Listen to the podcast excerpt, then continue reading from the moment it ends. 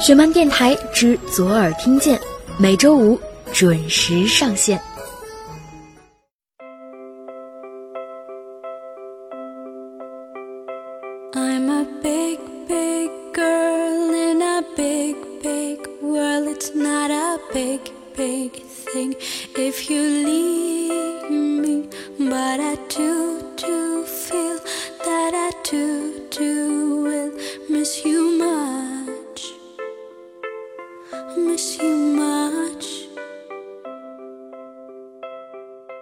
Hello，大家好，欢迎再次收听雪漫电台，我是石榴，这里是北京，天气晴。此时的你在哪儿呢？天气还好吗？上周节目播出以后，我知道了很多朋友的秘密心情。那些留下自己美好小愿望的朋友，我祝你美梦成真；那些即将参加高考或者是工作面试的朋友，我为你加油，等你的好消息。当然，还有一部分只是需要树洞的朋友，你的秘密心情已经接收并封存了，所以今后请一定要幸福快乐。不知道在即将要过去的这周里，你身边都发生了什么？但我的这周忙碌而充实。就在刚刚录音之前，我拿到了一本新书，《我不是坏女生》系列故事的纪念版，《会痛的十七岁》。一直收听我们节目的朋友一定都知道这是雪漫姐的作品，也一定都看了网剧《会痛的十七岁》。拿到这本书的时候，部门里的每一个人都非常的开心。也非常的惊喜，因为这本书里包含了曾经我们看过的每一个故事，也包含了在网剧拍摄过程中发生的很多事情。跟大家分享一句我特别喜欢的书封上的一句话，说：“你陪我去过的每一个地方，我藏在心底的每一声再见。”听完这句话之后，你脑袋里浮现的场景是怎样的呢？最近有很多留言在问石榴啊，雪漫姐在干什么呢？如果我说不知道，是不是会很假？她最近真的很忙，但是很快大家就会在很多地方见到她了，因为二零一六年左耳正青春校园行已经开始了。第一站呢就是三月二十一号澳门站，地点是澳门科技大学。之后的很多站呢，现在也在陆续的安排中。一旦确定下来，石榴就会在电台中跟大家分享。当然，如果想要知道更多关于校园活动的消息，大家可以关注微博“左耳电视剧”或者是“左耳工作室”。好了，话题回到我们今天节目中将要跟大家分享到的故事。今天的节目中呢，将要分享到的是一个充满正能量的故事。故事的名字叫做《我愿做那个路边鼓掌的小女孩》。故事来自于新人作者茉莉的书《绽放》。同样很喜欢书封面的一句话，说：“一切很美，我们一起向前。”如果在听故事的过程中，或者是听完故事，你有任何想说的话，都可以找到我们的公众平台十七 Seventeen 和左耳工作室。进行关注，并直接把你想说的话留言发送给我们。微博的话，请关注左耳工作室和小石榴欧尼，期待收到来自你的留言。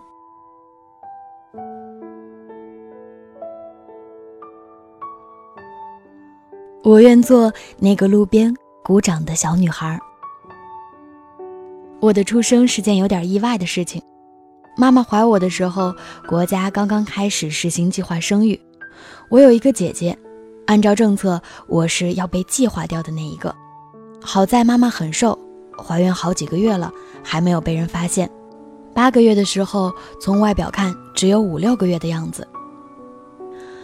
妈妈假装坚决支持计划生育政策，光明正大的请了引产假，回到小县城我的爷爷奶奶家，偷偷摸摸的把我生了下来。于是我就这么悄悄的出生了。生下我没多久，妈妈就不得不回去上班了，我被留在了小县城里。爸爸有三个弟弟，他最小的弟弟，也就是我最小的叔叔，当时还在念书，他也负担起了陪我玩的重任。平常我就由爷爷奶奶照顾着，其他的没有太多的记忆了，可总是有一个画面在脑海里浮现：一个光屁股的小孩孤单地坐在门口的石凳上，张望着。长大后回老家，看到爷爷家门前那个石凳，就觉得很熟悉。石凳因为常年被踩踏，变得亮亮的。我叔叔就开玩笑说：“都是小时候我光屁股磨亮的。”那个时候穿着开裆裤的小姑娘，就这么张望着，张望着，长到了两岁。而两岁多，我又因为身体的原因被送到了乡下外公外婆家调养。那个时候已经开始有了记忆。我记得，不管是夏天还是冬天。吃饭的时候，我们都会把一张很矮的桌子搬到庭院里。外公外婆很疼我，我的白米饭下面总是藏着一块肉，所以每一口米饭都让我觉得充满期待。我知道最后一定会有好东西留给我。我记得快要吃完饭时的喜悦，也记得那时午后暖暖的阳光。我外公外婆家里养了很多羊，还养了一条小黑狗。我每天就学着羊咩咩的叫，还和小黑狗一起到处乱跑，皮得像个男孩子一样。后来就和小黑狗成了形影不离的小伙伴。每当我外公喊丽娃的时候，我跑过去，小黑狗也跑过去。教小黑狗的时候，小黑狗跑，我也跑。索性以后他们就合起来叫我。狗丽娃，这也变成了我有生以来第一个昵称。到现在，我五十多岁的舅舅打电话给我都是：“喂，狗丽娃吗？”三岁多的时候，有一天我妈来乡下接我回家，我特别不情愿。我妈在我面前蹲下来，扶着我的肩膀说：“叫妈妈。”我别扭着不肯叫，舅舅阿姨们都在旁边说：“快叫妈，快叫妈。”我一着急，就学着小羊咩了一声，挣脱了妈妈，和小黑狗一起跑远了。如今我自己也做了妈妈，才明白妈妈当时不得已的心酸和无奈。那个固执着不肯叫妈妈的小孩跑远后，他一定很伤心吧。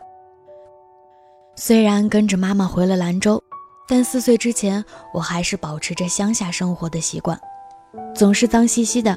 脸上有两坨高原红，还总拖着鼻涕，一副讨厌鬼的模样。而家里大我两岁的姐姐却像洋娃娃般好看。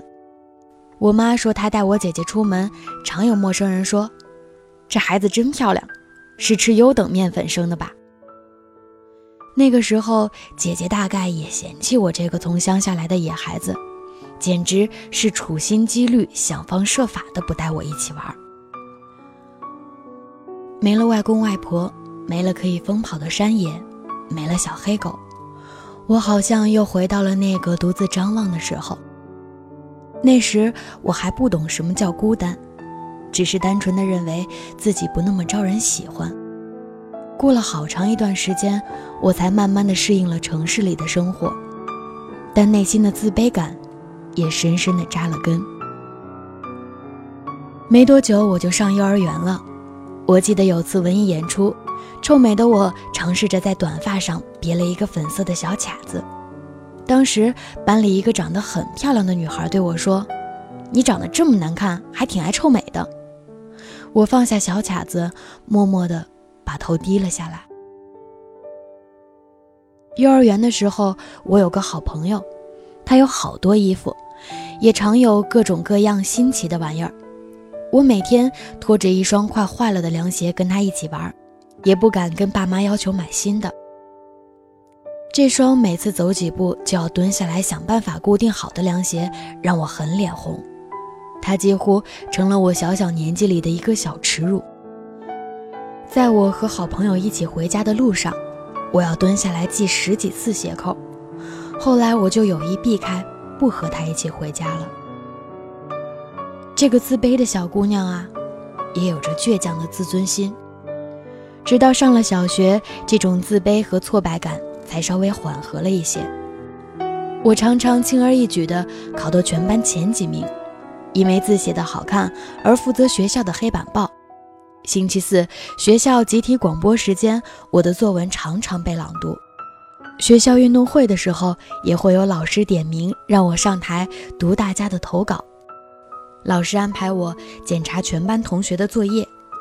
这些现在看来不值一提的小事儿，对当时的我来说都是莫大的肯定。这些肯定让我渐渐地变成了一个活泼开朗的小孩。可是到上了初中，境遇就完全不同了。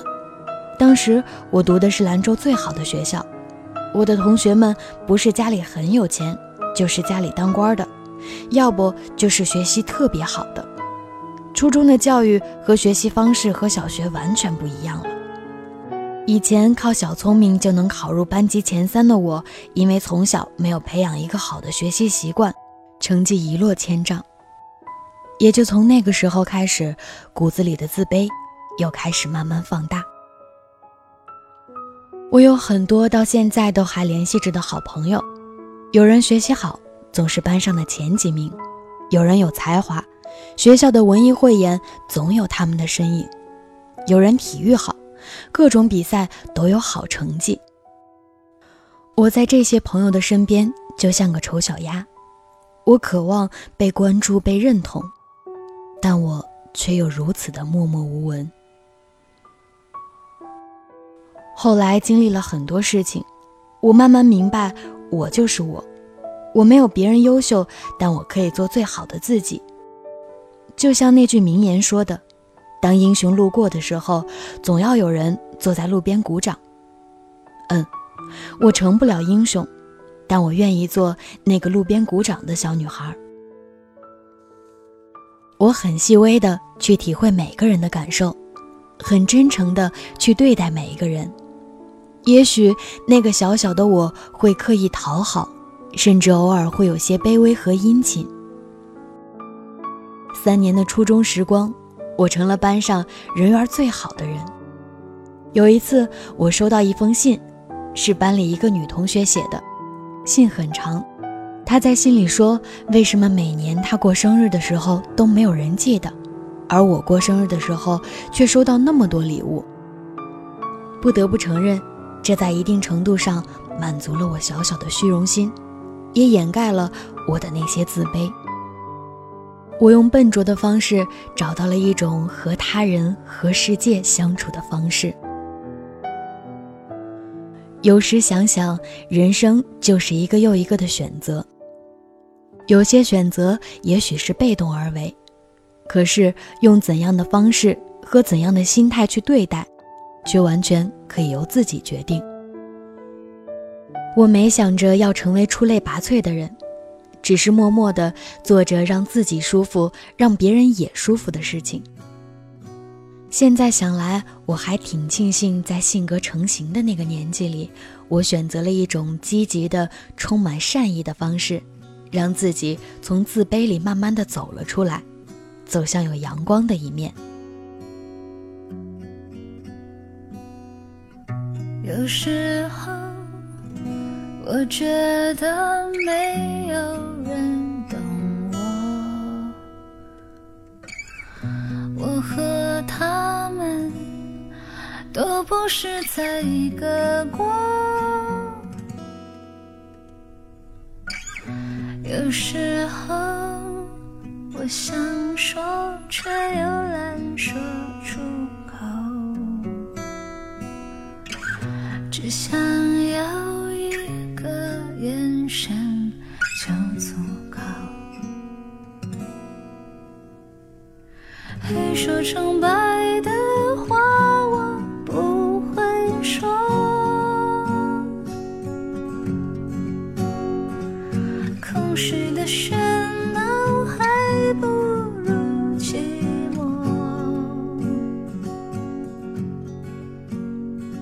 当英雄路过的时候，总要有人坐在路边鼓掌。听完这个故事，你会愿意做路边鼓掌的那个人吗？每个人可能都有自己的自卑点，很多时候我们都需要通过外界的肯定来告诉自己你很好。但是，就像茉莉在故事里写的那样，选择用怎样的方式和怎样的心态去对待，是完全可以由我们自己来决定的。我们可以决定自己要成为一个怎样的人，也可以决定要用怎样的方式跟他人和世界去相处。希望此时正在听节目的你，能像故事里写的那样，找到属于我们自己的和他人和世界相处的，让自己感觉舒服的方式。好了，今天的节目到这儿就结束了。石榴在这里提前祝大家周末快乐，愿你我在今后生活的每一天都充满阳光。如果你有任何想说的话，或者是想要听到的故事，都可以找到我们的公众微信平台十七 seventeen 和左耳工作室进行关注，并把你想说的话直接留言发送给我们。微博的话，请关注左耳工作室和小石榴腻。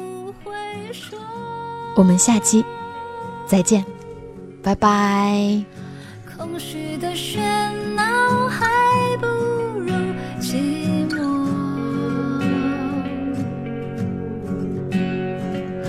低着头看着世界，是无奈的。